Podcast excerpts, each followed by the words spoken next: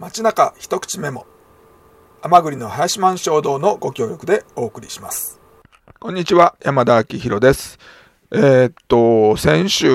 ちょっと間違って紹介したのがた、まず訂正しますが、京都市立芸術大学の卒業制作展は、え2月7日から始まってて、明日2月11日日曜日まで、えー、キャンパスで、そして、えー、2月3日から始まってたのが、京都芸術大学、雨山学園で、これも明日11日日曜日まで、そして、えー、佐賀美術大学、えー、が2月8日から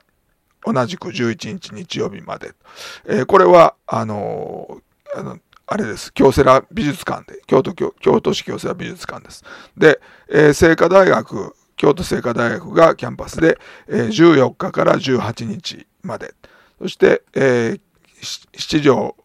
あのにあります、えー、京都美術工芸大学は、えー、17日から、えー、19日月曜日までというふうになっています。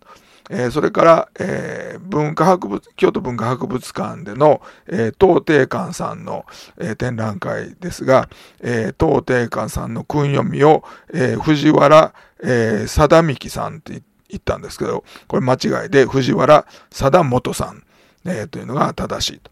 えー、ことで、まず訂正でしたが、今日ご紹介するのは、えー、地層ギャラリー、三条の烏丸、西入北側の、えー、呉服の、えー、友禅の、えー、着物の問屋さんである、えー、地層さんのギャラリーで、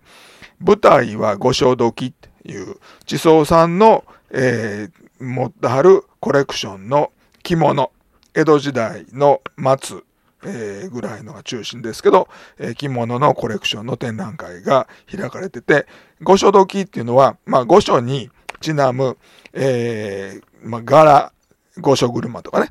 えー、そういうのを散りばめた、えー、柄っていうのがあって、えー、まあ、人物とかは描かれてないんだけど、えー、見る人、知ってる人が見たら、いろんなその、えー、宮中にまつわる物語に出てくるシーンが、えー、散りばめられてて、えー、まあ、解釈すると面白いという。まあ、とにかく、あの、その頃の100年以上前の着物っていうのはどういうのであったかっていうことと、それから下の階には、え現代の振袖がいっぱい展示されてて、それを比較したりするのもとっても楽しいと思います。火曜、水曜休みです。街中一口メモ。この番組は、甘栗の林満衝動のご協力でお送りいたしました。